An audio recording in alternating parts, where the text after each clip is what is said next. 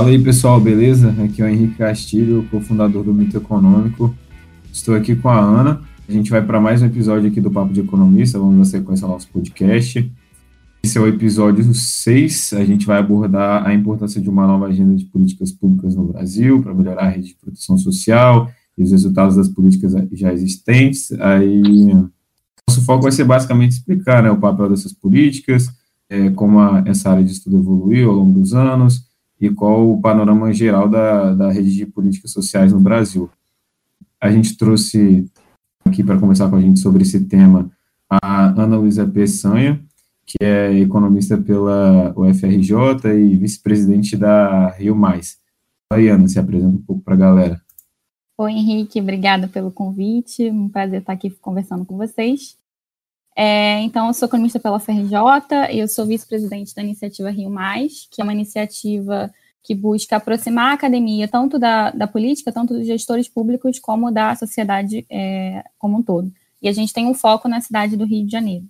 Bacana. É, assim, como vocês podem ver, a Ana é bem ativa nesse tema.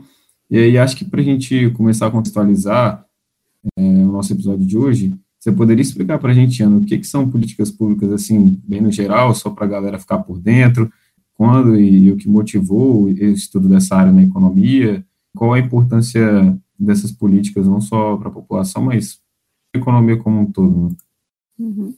Bom, então vou falar um pouco do que, do que é política pública baseada em evidência, né? Vocês são, estão no início da graduação, então provavelmente vocês não, não escutaram falar sobre isso na graduação, eu também não escutei, e eu já me formei já tem, já tem alguns meses. É, a política pública baseada em evidência, ela é necessária porque a gente tem recursos é, escassos, a gente tem uma restrição orçamentária e a gente precisa saber como que a gente sabe quais políticas a gente deve implementar, dado que a gente tem essa restrição é, fiscal, né? E é, e é aí que entram as evidências científicas, que nada mais são do que um conjunto de estudos produzidos não só por economistas, como por sociólogos, por cientistas políticos e vários cientistas sociais, que buscam é, avaliar o impacto causal das políticas implementadas pelo governo. É, essa, essa, essa área da economia, digamos assim, ela é bem recente, ela deve ter, eu chutaria, não mais que 20 anos, e ultimamente no Brasil ela tem crescido consideravelmente, mas ainda está muito aquém do que, do que deveria ser, principalmente em termos de, é, de, de, gestão pública mesmo. Assim. Eu, eu sinto que os acadêmicos eles estão cada vez mais interessados nessa área.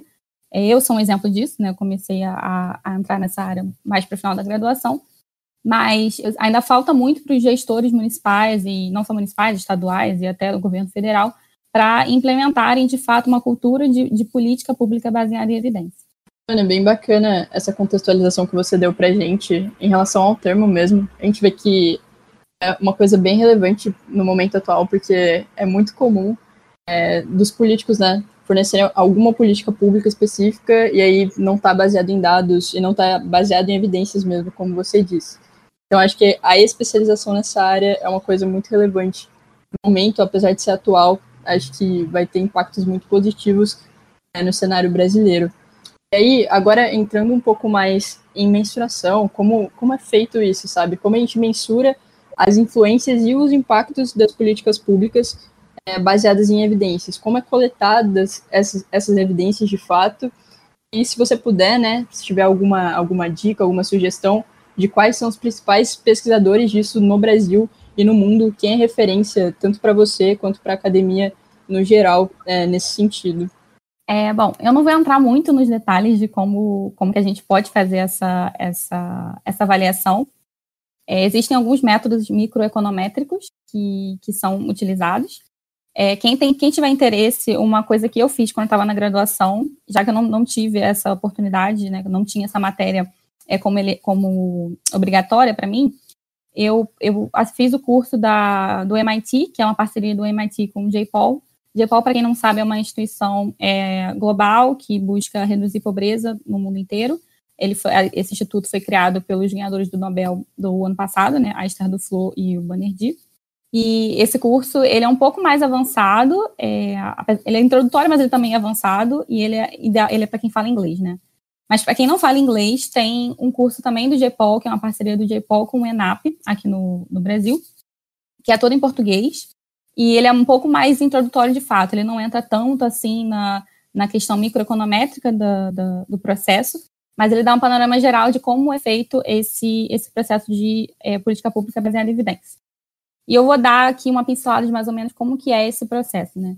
Então, é, quando a gente fala de política pública baseada em evidência, o que, que a gente precisa fazer? A gente precisa construir uma teoria da mudança. O que, que é a teoria da mudança? É uma cadeia lógica e causal, né, que vai levar é, ao resultado que a gente espera. Então, lá no início da cadeia, a gente precisa identificar qual é o problema que a gente quer é, combater. E para a gente saber qual é o problema que a gente quer combater, a gente precisa ter dados bons, que não dá para é, pensar em qual problema que a, gente, que a gente tem de fato, qual é o tamanho desse problema se a gente não sabe, se a gente não tem dados sobre. Então, primeiro, o primeiro passo é identificar corretamente qual seria esse problema. E aí, é, logo depois, a gente precisa fazer essa revisão da literatura existente. Então, a gente vai pesquisar é, políticas que foram implementadas é, em contextos parecidos. Essa parte é bem desafiadora, né? Porque o que, que é um contexto parecido? É, a, gente, a gente pesquisa essas, essas, essas evidências e, tem, e faz algumas perguntas do tipo: é, qual foi a população-alvo desse, desse programa que foi implementado? A população-alvo é parecida com a minha, né? A, a, população que eu quero atingir, é, quais foram, quais são as premissas necessárias para que, essa, que esse programa obtivesse o, o, impacto que obteve e será que essas premissas elas são, são compatíveis com o meu contexto? Enfim, a gente vai fazer esse, esse, essas comparações e aí a gente vai decidir qual programa que a gente vai implementar. E aí, decidido o programa que a gente vai implementar, a gente vai primeiro calcular quais são os custos desse programa, é, calcular quais, ver quais são os insumos necessários, quais são as atividades necessárias que eu preciso. Por exemplo, eu posso fazer um programa de para entregar é, computador, que é um, é um, exemplo muito citado no curso do JPOL, para entregar computador para as crianças no colégio. É, então, um, uma, um insumo básico que eu preciso é computador.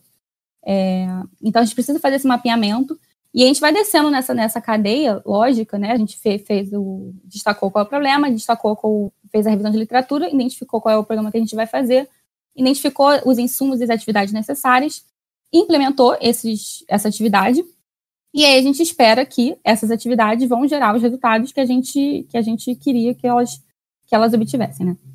Então, esse é mais ou menos a, a teoria da mudança, que é o que é, que é o passo fundamental para a gente ter políticas públicas baseadas em evidências. Ah, e sobre pesquisadores que vocês perguntaram, é difícil porque são muitos. É, e muitos pesquisadores eles migram de, de, em diversas áreas, então às vezes fazem uma, uma, avaliação de política de segurança e depois fazem uma avaliação de política de educação.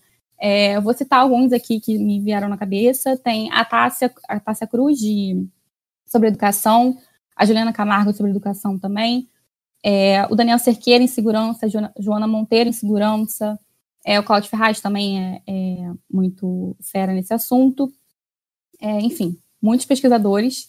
É, algumas instituições também fazem, trabalham bastante com isso, então quem tiver interesse, eu acho que vale a pena, vale a pena dar uma olhada, que é a FGV Clear. Eles estão sempre fazendo seminário e palestra sobre isso.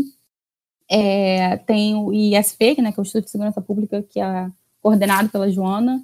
Tem o CPI, tem o GAP, que é da Federal de Pernambuco, associada à Federal de Pernambuco. É, tem o IEPS, que é para a área de saúde, e quem coordena lá é o RUD também, que é bastante ativo nessa área de avaliação de política pública. E para quem tiver interesse, tem os seminários da Rio Mais, que estão disponíveis no nosso canal no YouTube. A gente fez um seminário, se eu não me engano, foram 10 trabalhos apresentados, não tenho certeza agora. É só avaliação de política pública é, feita no, ou município ou no estado do Rio de Janeiro. Então, para quem tiver, quem quiser ter uma ideia de avaliações já feitas aqui no, no Brasil, é uma boa, uma boa fonte de informação. Bom, é, e depois dessa introdução, é, a gente pode um pouco é, mais para termos práticos e no contexto brasileiro, e nesse sentido, Ana, e fazendo uma retrospectiva da, das políticas públicas aqui no Brasil, quais foram as que obtiveram mais sucesso, né, e, e o que, que a gente aprendeu é, a partir das evidências é, produzidas quando esses especialistas estudaram essas políticas?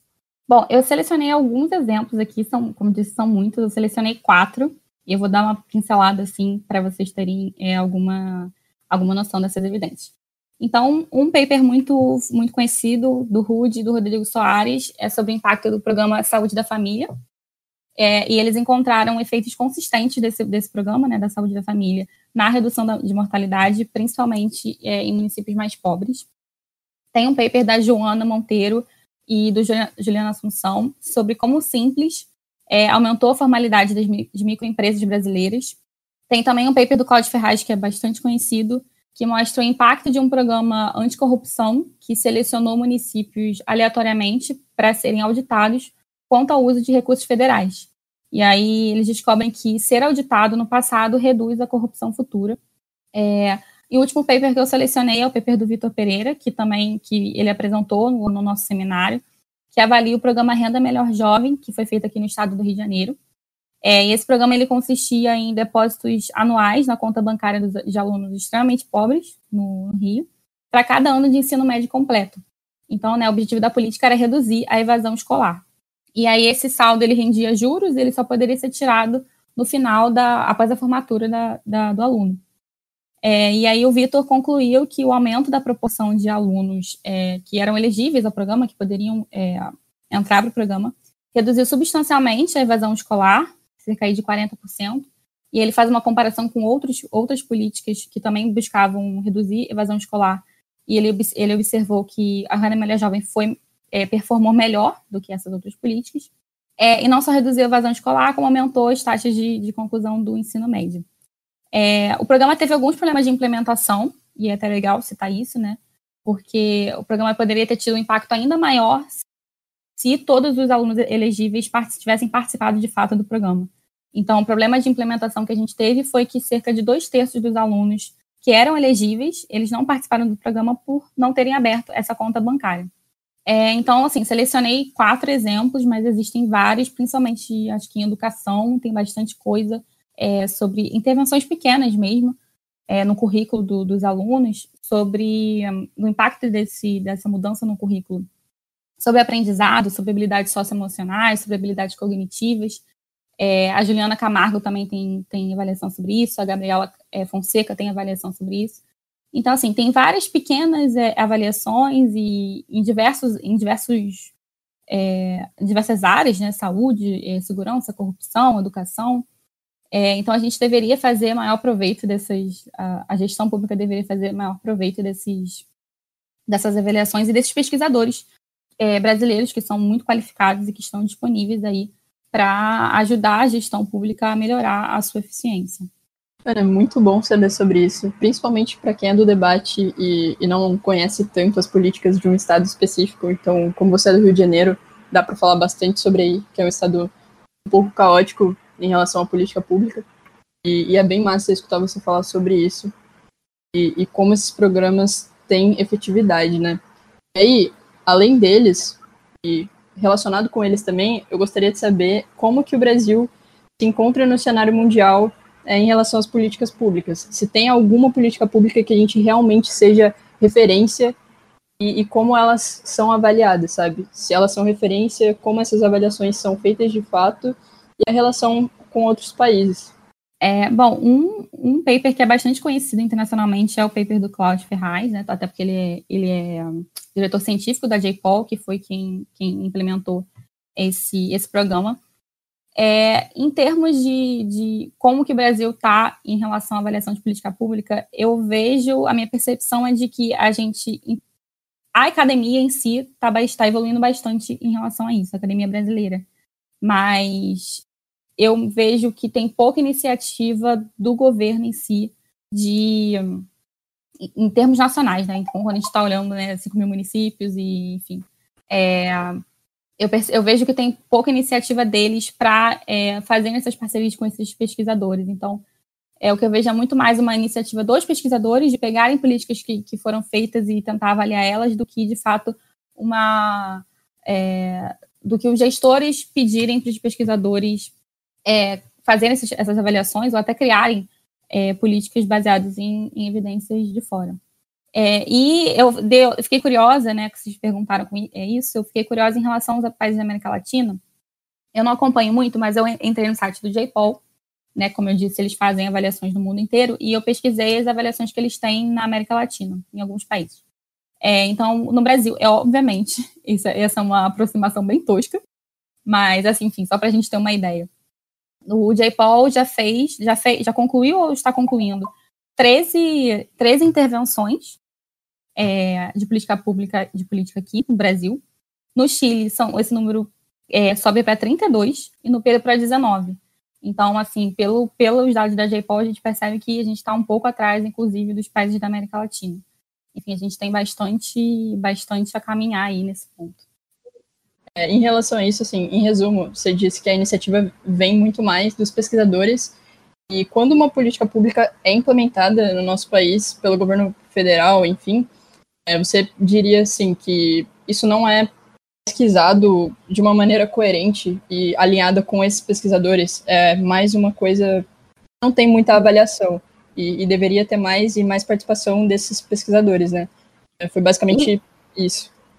Isso, na verdade, muito mais do que nem chegando na parte da avaliação que seria o ideal, né?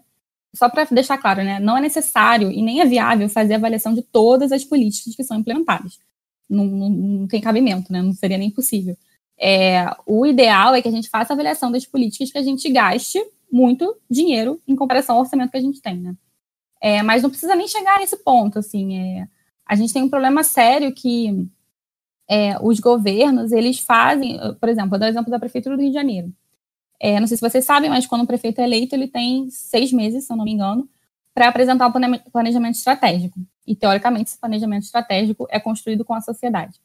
É, o último planejamento estratégico do, da Prefeitura do Rio é, é caótico, assim, eles fazem, é, tiram números que eu não sei de onde.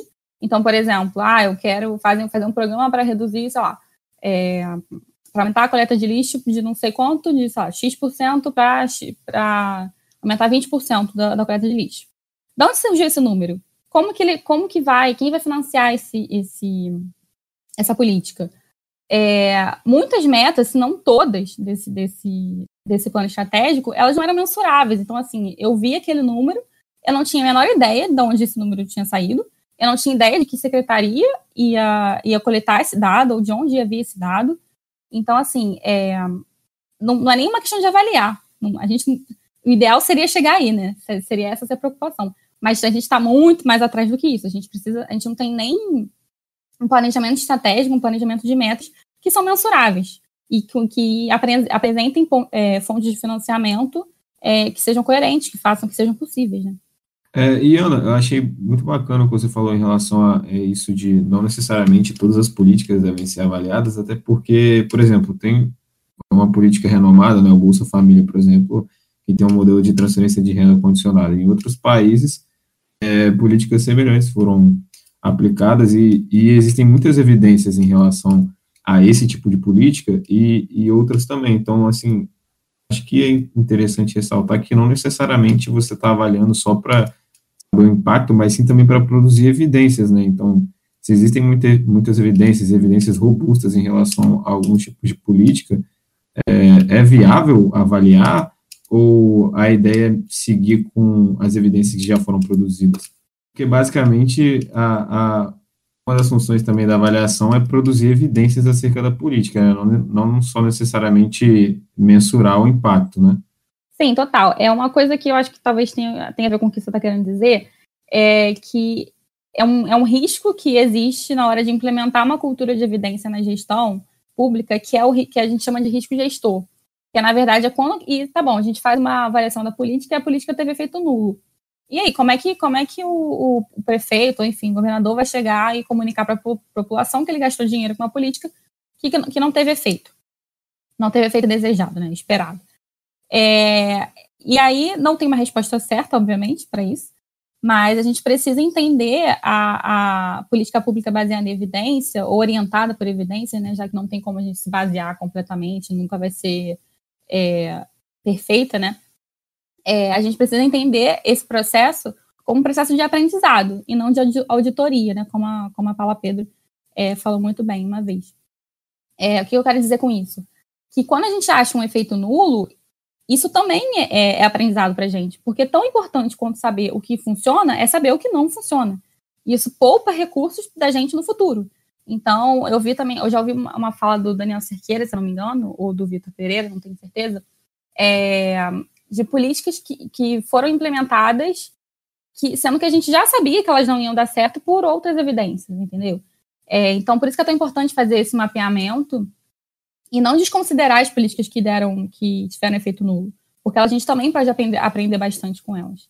Então, tem uma questão de comunicação aí muito importante. É, de fato, é complicado pensar como que um prefeito pode falar isso, é, eu não tenho uma resposta, mas é uma coisa a se considerar. Uhum. É, e já que você tocou aí no assunto prefeito, a gente sabe que esse ano a gente tem eleições municipais, né? E, assim, quando a gente fala de deveres e limites dos municípios, é, quais são né, esses, esses deveres, esses limites em termos de políticas públicas no âmbito municipal? Olha, é, tem muitas políticas que não estão é, no alcance da prefeitura, então, principalmente em relação à segurança, né, porque, é, digamos que o controle da, da prefeitura seria a guarda municipal, mas o, o, a prefeitura tem o dever de trabalhar com as instâncias necessárias para efetuar, é, fazer as políticas públicas necessárias. Então, se tiver que fazer, trabalhar com o governo é, estadual, que trabalhe com o governo estadual, é, e fazer tudo o que tiver é, alcance dela, assim. É importante estabelecer é, prioridade, porque, infelizmente, não dá para fazer tudo, ainda mais num contexto que a gente está de pandemia, de restrição fiscal. Rio de Janeiro, então, que está que tá numa situação fiscal bastante complicada. É, então, assim, se eu, eu diria que a primeira, na minha opinião, a primeira coisa que um prefeito deveria fazer quando chegasse no, no, no cargo é arrumar a casa. E o que eu chamo de arrumar a casa? É integrar e melhorar a qualidade das bases de dados. Porque esse, sem isso vai ficar muito difícil fazer política pública baseada em evidência.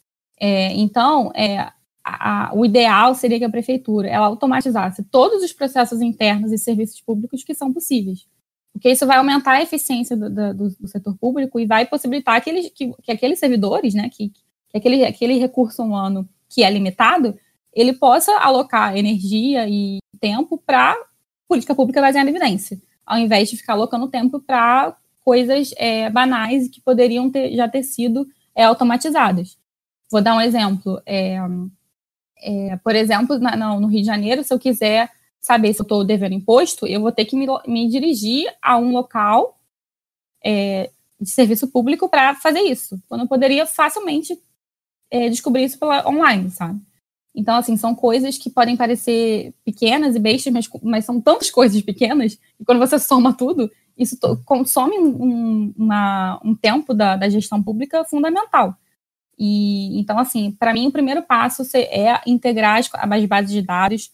É, então, o que eu digo de integrar bases de dados? Integrar bases de dados de saúde, de, de assistência social, porque para a gente conseguir fazer políticas públicas que são integradas.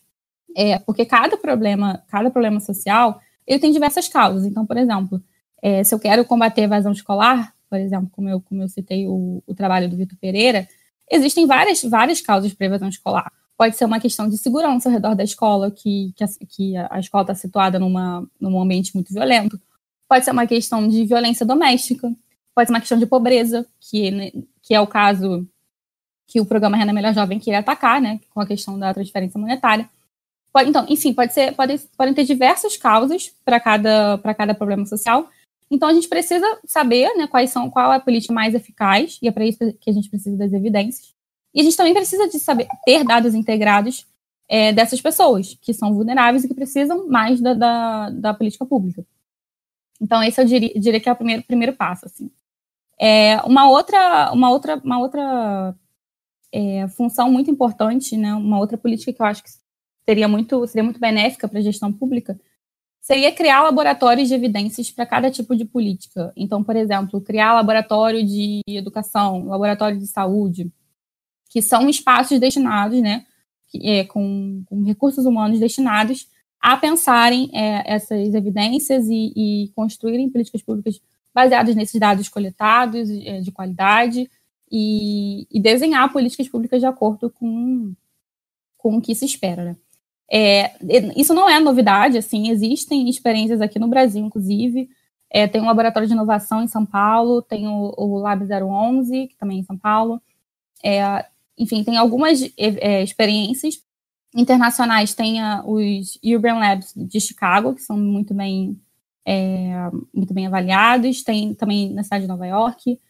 Então, assim, tem várias coisas que já podem ser feitas ou aprimoradas. No caso do Rio de Janeiro, tem, uma, tem a NUD Rio. Para quem não sabe, NUD é uma política de é, intervenção comportamental, né? A ideia é que você pense políticas que têm baixíssimo custo, como, por exemplo, integrar, entregar uma carta para uma pessoa que está devendo IPTU, lembrando ela que ela está devendo IPTU. É, então, o objetivo dessa política é uma, é uma, é uma política de baixo custo que busca é, mudar, é, gerar um insight, né, mudar o comportamento da pessoa. É, existe essa, essa, essa instituição aqui no Rio de Janeiro, mas ela é muito pouco utilizada. A, as políticas que elas fazem não são todas elas muito bem avaliadas em termos metodológicos mesmo. Então, assim, é fundamental também que a gente, é, ao criar esses, laboratórios e, essas, e esses espaços de convivência, que a gente treine essas pessoas, esses servidores públicos, para que eles possam é, implementar de fato política pública baseada em evidência da, com a melhor qualidade possível, né? E tendo o ferramental técnico é, necessário para que isso seja possível. É, Ana, só uma dúvida que eu tive aqui, e também está relacionado com, com a política e com as eleições em si.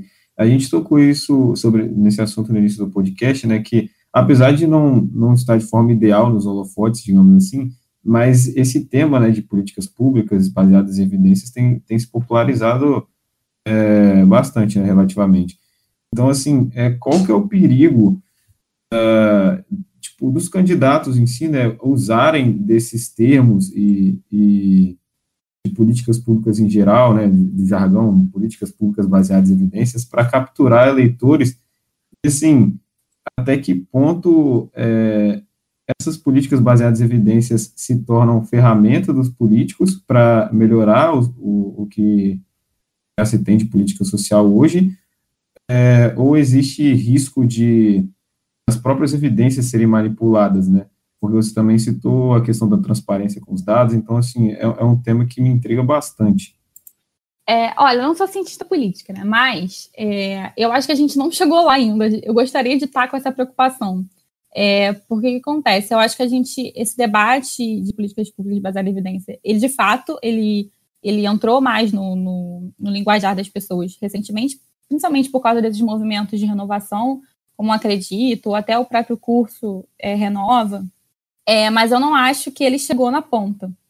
Então, eu não sei, eu não, não, não é claro para mim que os políticos já consigam fazer, usar esses termos em benefício próprio, é, em termos de, de uma eleição, assim, em termos de atingir de fato as pessoas, porque eu acho que as pessoas não, é, a ponta, né, a população no geral não não está ciente do que, que do que, que é esse esse processo, do porquê que ele é importante, né? Então, eu acho que as pessoas ainda, ainda estão numa. É, ainda estão um pouco presas nessa, nesse histórico de, de campanha política que a gente tem. Não sei se, se deu para ficar claro o que eu quis dizer. Com certeza, Ana. Eu espero que os candidatos e candidatas escutem esse podcast, porque está sendo bem importante as pautas. É, e uma coisa, é, uma outra coisa em relação a isso, eu acho que, que eu acho que favorece o que eu estou falando, é que as candidaturas que a gente vê que são mais comprometidas com política pública baseada em evidência, por exemplo, o Eduardo Bandeira aqui no Rio de Janeiro, a Marina Elo em São Paulo, tem a Laís também em Divinópolis, é, essas, essas candidaturas elas acabam não tendo tanta repercussão assim é, em relação a, a, pessoas, talvez ex-prefeitos que estão se candidatando de novo. É, então, assim, é, eu acho que esse é mais um argumento que nos, que nos leva a crer que a gente ainda está um pouco longe de de atingir a população como um todo, né? De, de, das pessoas é, valorizarem mais o, é, o debate de propostas e não o debate que a gente vê. Né? Eu, vi, eu vi, por acaso, 30 minutos, acho que menos, na verdade, do debate no Rio e foi, assim, horroroso. Porque não se discutia é, proposta, assim, se acusava, se fazia piadas, se fazia, enfim. É, então, acho que a gente né, está muito preso nesse, nesse modelo de, de campanha, infelizmente. Sim, e os principais nomes né, de candidatura de praticamente todas as capitais geralmente não, não tocam nessas pautas. E aí a gente tem pequenos tesourinhos que não, não são vistos, né, e vistas também. Exatamente.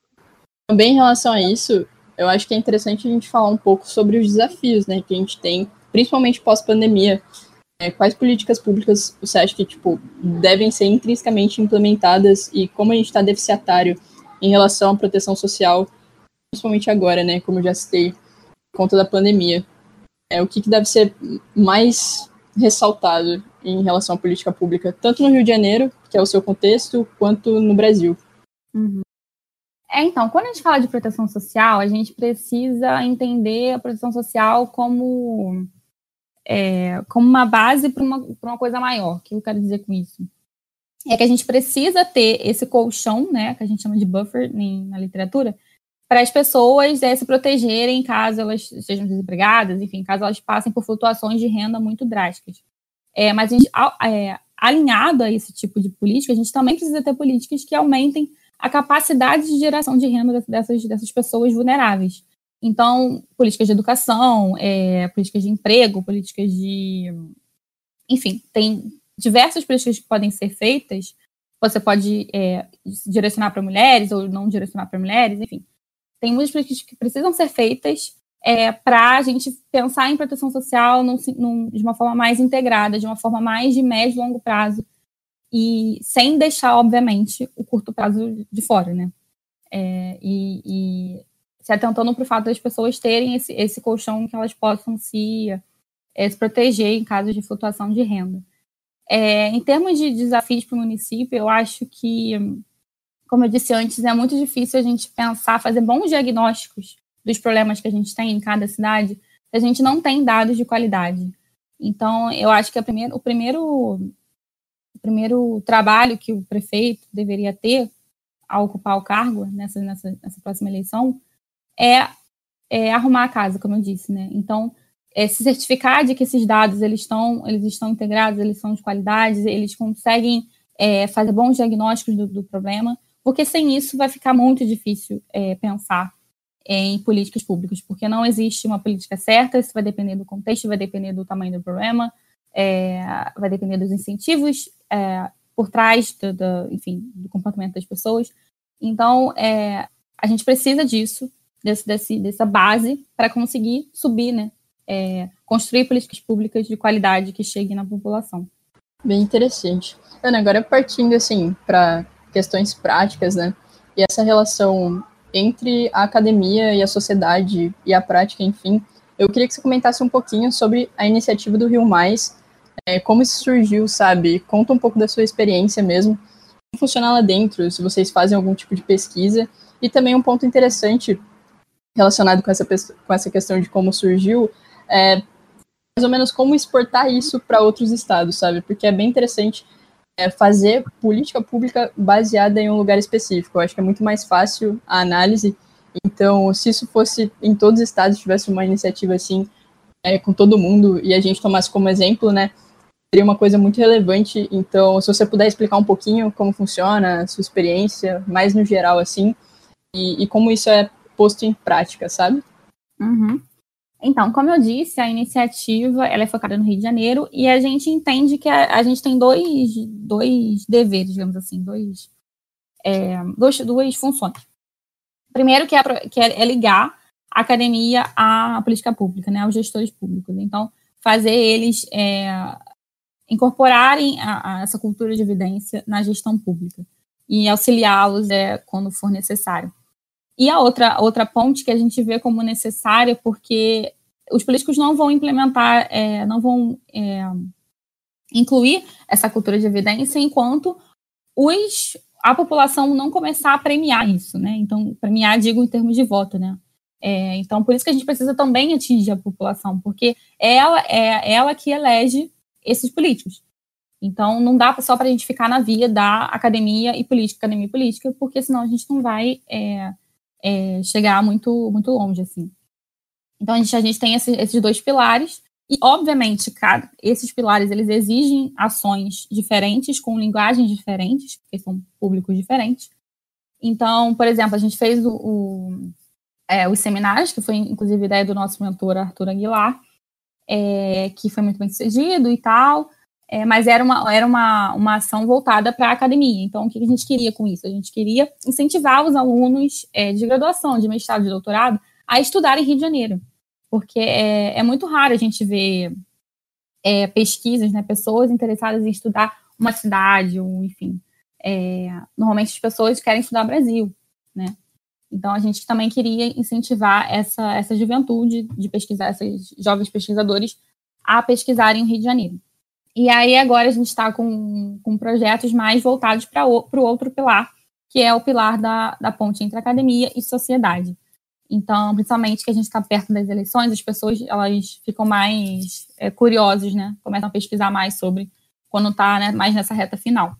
Então, é, em breve, acho que daqui a duas semanas, se não me engano, a gente vai divulgar o primeiro vídeo. A gente está fazendo uma série de vídeos animados é, divulgando é, políticas públicas. Então, por exemplo, a gente tem, vai, tem vídeo de segurança, explicando a importância de, de, de, ter uma política de segurança que seja que não seja reativa, né, que seja que seja focalizada no crime, que a gente chama de hotspot. É, a, gente, a gente vai ter um vídeo sobre a importância da atenção primária à saúde.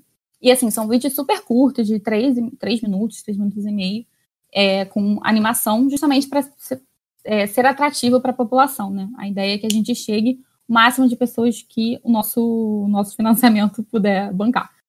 É, a gente vai ter de segurança, de mobilidade, de atenção primária à saúde, da importância de creche, é, principalmente no debate municipal, né, que é, que é a função é, cabe ao município, creche é fundamental e não só para curto prazo, para liberar as mulheres para o mercado de trabalho, principalmente as mães solteiras e pobres que não têm como bancar uma pessoa para cuidar do filho, como de médio e longo prazo, porque afinal de contas tem uma, uma, uma, uma quantidade imensa de evidências apontando, mostrando como é, ter acesso à creche, uma creche de qualidade, impacta os rendimentos futuros dessa criança, é, impacta as habilidades cognitivas e não cognitivas. Então, tanto no curto prazo quanto médio e longo prazo, a política de creche é fundamental, assim, deveria ser prioridade dos, dos gestores. É, então, a gente tem esse, esses, está fazendo esses vídeos, a ideia é que a gente continue a, a produzi-los conforme, novamente, nosso financiamento permitir. E, e uma, outra, uma outra ação que a gente também vai liberar em novembro, final de novembro, é o portal Rio Mais, que na verdade é uma a gente vai compilar né, todos os dados que já existem sobre o Rio de Janeiro, mas que são caóticos, porque você entra no site da prefeitura e você não entende nada. É, então, a ideia é que a gente faça esse, esse, esse que a gente mastigue esses dados para as pessoas. Então, ele, esse portal ele vai ser ele vai ser útil tanto para gestores e para pesquisadores que querem pesquisar algum, algum dado, ter algum dado em, em mãos, como para a sociedade civil. E eu, eu não, nem sei se eu deveria, na verdade, mas eu vou citar um exemplo de, de, de como que vai ser útil para a sociedade. A gente está fazendo um mapeamento das escolas, é, já, mapeamento né, já referenciado das escolas no Rio de Janeiro, e a gente vai, e a plataforma vai permitir que os pais das crianças eles possam é, elencar, é, como é que fala isso? É ranquear as escolas de acordo com as preferências deles. Então, por exemplo, é, eu sou uma mãe que, que acha que infraestrutura é mais importante. Ter, ter uma boa infraestrutura é mais importante numa escola. Então, eu vou lá e, e coloco infraestrutura em primeiro lugar e vão, e vão aparecer, coloco meu endereço também, e aí vão aparecer é, quais são as escolas próximas a mim que, que estão, estão alinhadas às minhas preferências. Então, esse é um, é um exemplo de, do, do que, que o portal vai fazer. É, e por enquanto é isso. Assim, ah, a gente também vai lançar nosso podcast em breve também. É, e o podcast ele é focado em práticas e experiências de política pública. Então a gente vai conversar com, com pessoas que já trabalharam no governo ou trabalham no governo e perguntar um pouco da experiência dessas pessoas e o que, que deu errado, o que, que poderia melhorar na gestão pública, é, como que a gente faz para políticas públicas que, que são boas, para elas perdurarem né, ao longo do, do, tempo e não ficarem mudando de, de, gestão em gestão. É, enfim, é, é, um podcast mais focado em prática e não tanto em literatura em si, né? Como tem muitos podcasts é, é, hoje em dia que fazem. Que não, não que não seja importante, são importantes, mas a gente queria é, pegar essa visão um pouco mais prática, assim, do dia a dia mesmo. É, Ana, eu, eu achei bacana a questão do, da política de segurança pública que você citou, e me lembrou algo que, que às vezes a gente, a gente aqui capixaba, né, daqui do Espírito Santo, acho que o Estado fica meio sumido do mapa, e assim, fazer, até para fazer uma propaganda aqui do nosso Estado, é, e se você quiser, eu posso te mandar um link de um artigo que avalia o impacto de uma política de segurança pública aqui no Espírito Santo, e teve resultados bastante consideráveis em, em, em relação à redução de homicídios, é, a ponto de que, por exemplo, semana passada saiu num dos maiores jornais aqui do estado que um município chamado Alfredo Chaves é, está há seis anos sem, sem registrar nenhum homicídio. E assim, óbvio, é um município pequeno, mas de qualquer forma, a, o artigo lá mostra né, que os impactos da política são consideráveis, o nome do programa é Estado Presente. É, assim, ele foi implementado justamente porque há duas, três décadas mais ou menos o Espírito Santo teve um problema muito grave de, de segurança pública e, e nos presídios, e a política veio justamente com esse intuito, né, de melhorar a segurança e meio que reformar os presídios aqui do estado. Então, se você quiser, eu posso mandar para você, se você tiver interesse. Ah, muito legal, me manda sim. É, falando em Espírito Santo, a Eduarda Roque, que é uma das nossas mentoras, ela publicou um texto há um tempo atrás. Ela chegou a trabalhar no Espírito Santo, né? Eu acho que ela trabalha ainda, não tenho certeza. É, falando, né, que o Espírito Santo ele é uma boa referência em termos fiscais. O nome do, do, título, do texto é O Espírito Santo e o Rio. É, e até onde eu sei, assim, o, o Espírito Santo ele tá, tá, tá bem, assim, tá sendo bem avaliado em termos de, de situação fiscal. Então, assim, podem se orgulhar. é, e assim, Ana, uma dúvida que eu tive também, é, aqui na UFS, né, onde eu, Renan e o Matheus, a gente estuda, a gente tem um grupo, né, de estudos de políticas públicas, se chama IGEP, e eu e o Renan, a gente faz parte, né, e assim, a gente é um grupo de extensão, a gente tenta levar é, políticas públicas também a as redes sociais, né? Porque a gente tem contas nas redes sociais, Instagram, Twitter e tal.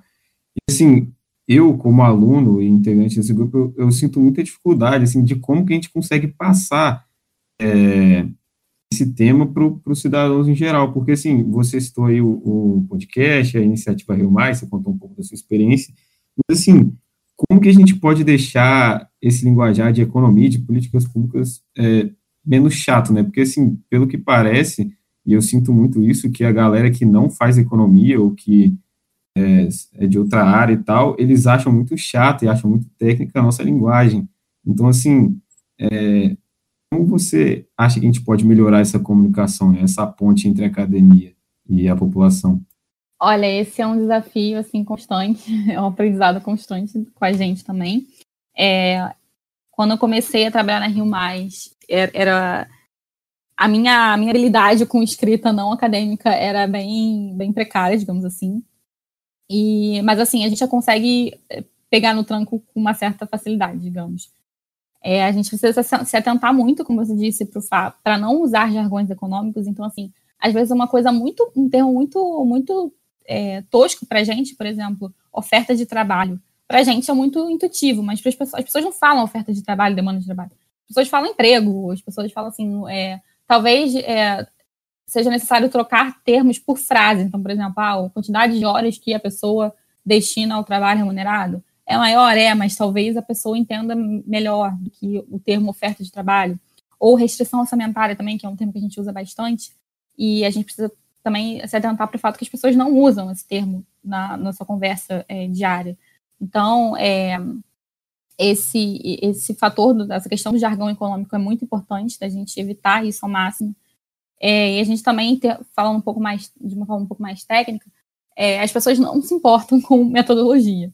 Então, assim, quando a gente está falando de políticas públicas para a sociedade como um todo, é, não interessa, assim, se, se, foi feita por um por RCT, se foi feita por Defindif, não, não interessa, assim, o que importa é o resultado, é o contexto, é como que foi, foi implementada, quem foi que implementou, então, é importante a gente ter isso em mente. Sim, sim. É, e encaminhando aqui para o final do podcast, e, e quem te acompanha nas redes sociais, você também estou aqui, você é recém-formada e acho que isso é importante para a gente que está no início do curso e para os nossos ouvintes também. É, então, se você pudesse, poderia contar como é que foi sua experiência na graduação, assim, quais as dicas você daria para a Ana, estudante de economia alguns anos atrás, é, quais as habilidades que os estudantes é, devem focar ao longo da graduação e, assim, como você enxerga o mercado de trabalho para os futuros economistas? Uhum, claro. É, então, eu fiz a FRJ e, na verdade, eu só descobri que existia esse mundo de economia. Inclusive, eu vou fazer um parênteses aqui para fazer um, um é, para me autopromover, digamos assim, é, eu fiz um guia dos economistas junto com algumas, com algumas colegas pesquisadoras. É, não sei se vocês chegaram a ver, mas esse documento eu fiz justamente para desmistificar a profissão de economista. Então, né, eu acho que muito, é, a minha história é, se repete em, em, em, várias outras pessoas. É, a gente chega na faculdade, a gente acha que economia é macroeconomia, é ficar estudando conjuntura econômica, e não é bem assim, né? Eu, por acaso, cheguei na, na, no quarto período da faculdade, fiz uma eletiva que era basicamente microaplicada, né, que era desigualdade, desenvolvimento, e assim, talvez tenha sido pura sorte, porque logo após eu ter feito essa, essa matéria, a professora que deu essa matéria foi fazer pós-doutorado na França, então assim, essa matéria não teve mais, então se eu não tivesse feito, eu provavelmente ficaria mais um bom tempo sem saber que existia essa área de, dentro de economia. É, então, o meu objetivo com guia foi justamente, é, na verdade, eram dois objetivos. Desmistificar o que, o que economista faz e mostrar que economista estuda, sim, questões, socia questões sociais, questões políticas, é, que ele está preocupado com, com coisas além de câmbio e inflação. E o outro, outro objetivo com o guia era mostrar que existem mulheres e pessoas negras que também fazem economia e que também são bem-sucedidas em economia.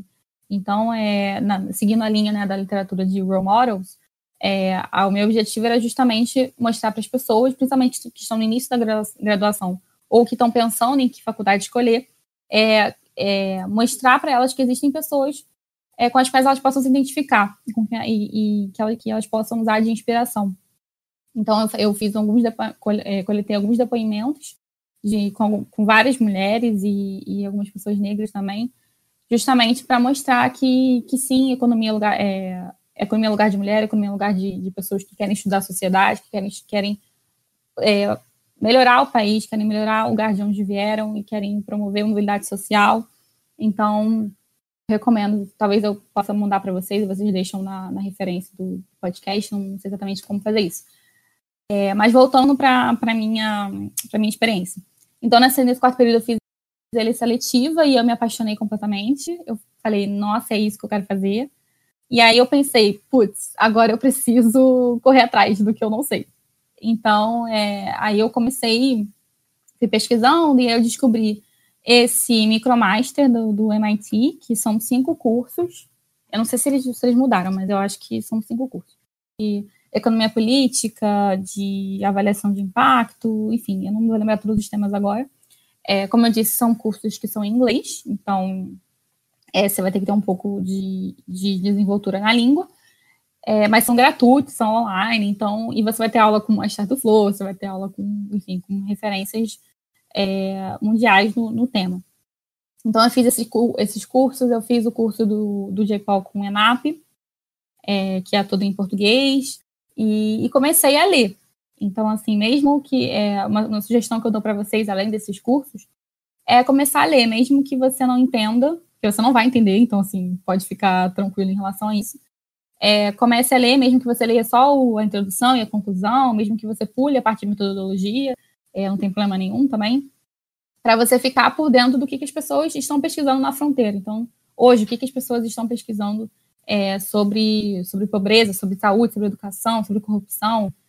É, então, é uma, é uma dica que eu dou. E uma dica um pouco mais técnica, talvez um pouco mais chata, é, eu diria para você, se você quer seguir essa área de avaliação de política, você precisa desenvolver é, habilidades é, de programação. Né? Não, infelizmente, não tem para onde correr. Então, se eu soubesse disso um pouco, um pouco antes, eu teria feito é, um curso, mas assim, não, não precisem se desesperar, é, dá tempo para tudo, então se você está ouvindo isso agora, é, comece agora, não tem problema nenhum. É, e é tudo é prática, assim, você vai fazer um curso, mas se você quiser também, se você quiser, vai tentando aprender sozinho, mas no, no, na, no fundo tudo é prática, então é, esteja, esteja com isso em mente para começar logo aprender que vai ser um trabalhinho aí longo, mas vai ser bem prazeroso. Ana, muito obrigada, tá? E, e agora, pelas indicações e pelas dicas, enfim, eu, eu tô no primeiro ano e essa coisa de programação, eu sempre me pego pensando nisso, né? Se eu devo me preocupar com isso agora ou não, é, é bem bizarro, assim. Entre até umas crises existenciais em relação a isso, não sei se eu tô atrasada em relação a todo mundo. Complicado. Mas saindo um pouco disso, indo mais para essa coisa, essas pautas identitárias que você citou, né, em relação a mulheres e negros e que tem isso sim economia, apesar de ser muito pouco, é, eu não sei você, mas tomando como base eu de exemplo, na minha sala, eu acho que menos de 20, 10%, 15% por aí, é, são mulheres apenas e não tem nenhum negro, sabe? É uma coisa muito complicada. Então, para encerrar mesmo, eu acho que seria bem interessante a gente falar sobre esse tipo de pauta, é, já que você tocou nisso, em como isso é importante e como isso impacta é, a economia em si. E falar disso é importante, dar visibilidade a essas pessoas e que geralmente, geralmente não, né? Mas tem situações que são muito melhores que, sei lá, pessoas tradicionais e a gente não dá atenção porque realmente não tem espaço. Então, como eu falei, dos pequenos tesourinhos na política, é, tem sim essas pessoas, e com certeza, em relação à pauta identitária, tem muitas mulheres incríveis, muitos negros, é, enfim, que estudam e que são especialistas em várias áreas de referência, né? E às vezes não tem visibilidade. Então, só para encerrar, seria bem bacana você comentar um pouco sobre isso. Como foi sua trajetória na, na universidade em relação a isso? E como é, né, trabalhando no Rio Mais, ter esse foco que, que é muito massa. Eu até dei uma olhada no, no Guia dos Economistas também, e inclusive ele vai estar no link aqui do podcast, a gente pode deixar lá no, no Twitter também. E eu, particularmente, via uma dificuldade até em encontrar, sabe, é, essas mulheres, enfim, é, com relação à economia e suas pesquisas. Só que é uma coisa mais. E é em relação à falta de procura, né? Porque até com o auxílio de vocês, no Guia dos Economistas mesmo, eu busquei as referências lá e vi tanta gente massa que eu busquei e agora passo a acompanhar, sabe? Inclusive você. Então, só para fechar assim, comentar um pouco sobre isso de maneira breve, é, vai ser bem bacana e vai contribuir muito para o debate. É, perfeito. Como você disse, a gente a gente está num ciclo que a gente que só homens ocupam um espaço público e como eles já ocupam um espaço público, eles continuam ocupando um espaço público, porque as pessoas justamente elas não conhecem, elas também não, não na verdade não procuram conhecer essa, esses pequenos tesouros, né, que você chamou. É, e isso acontece, isso aconteceu comigo também, assim, não precisa também, é, não é só homem, não é só com homem que acontece. É, quando eu estava fazendo guia, eu estava pensando em, em economistas é, negros para chamar, e eu só lembrei de uma, que era que era Vilma, que eu já conheci e tal. E eu, eu lembrei, eu pensei, cara, eu, conheço, eu acho que não conheço mais ninguém tirando a Vilma. E aí eu tive que ir lá no grupo de economistas que eu, que eu tenho, que eu tô, é, que tem mais de 150 é, mulheres economistas, e perguntar, gente, por favor, me, me, me deem referências de, de economistas negros.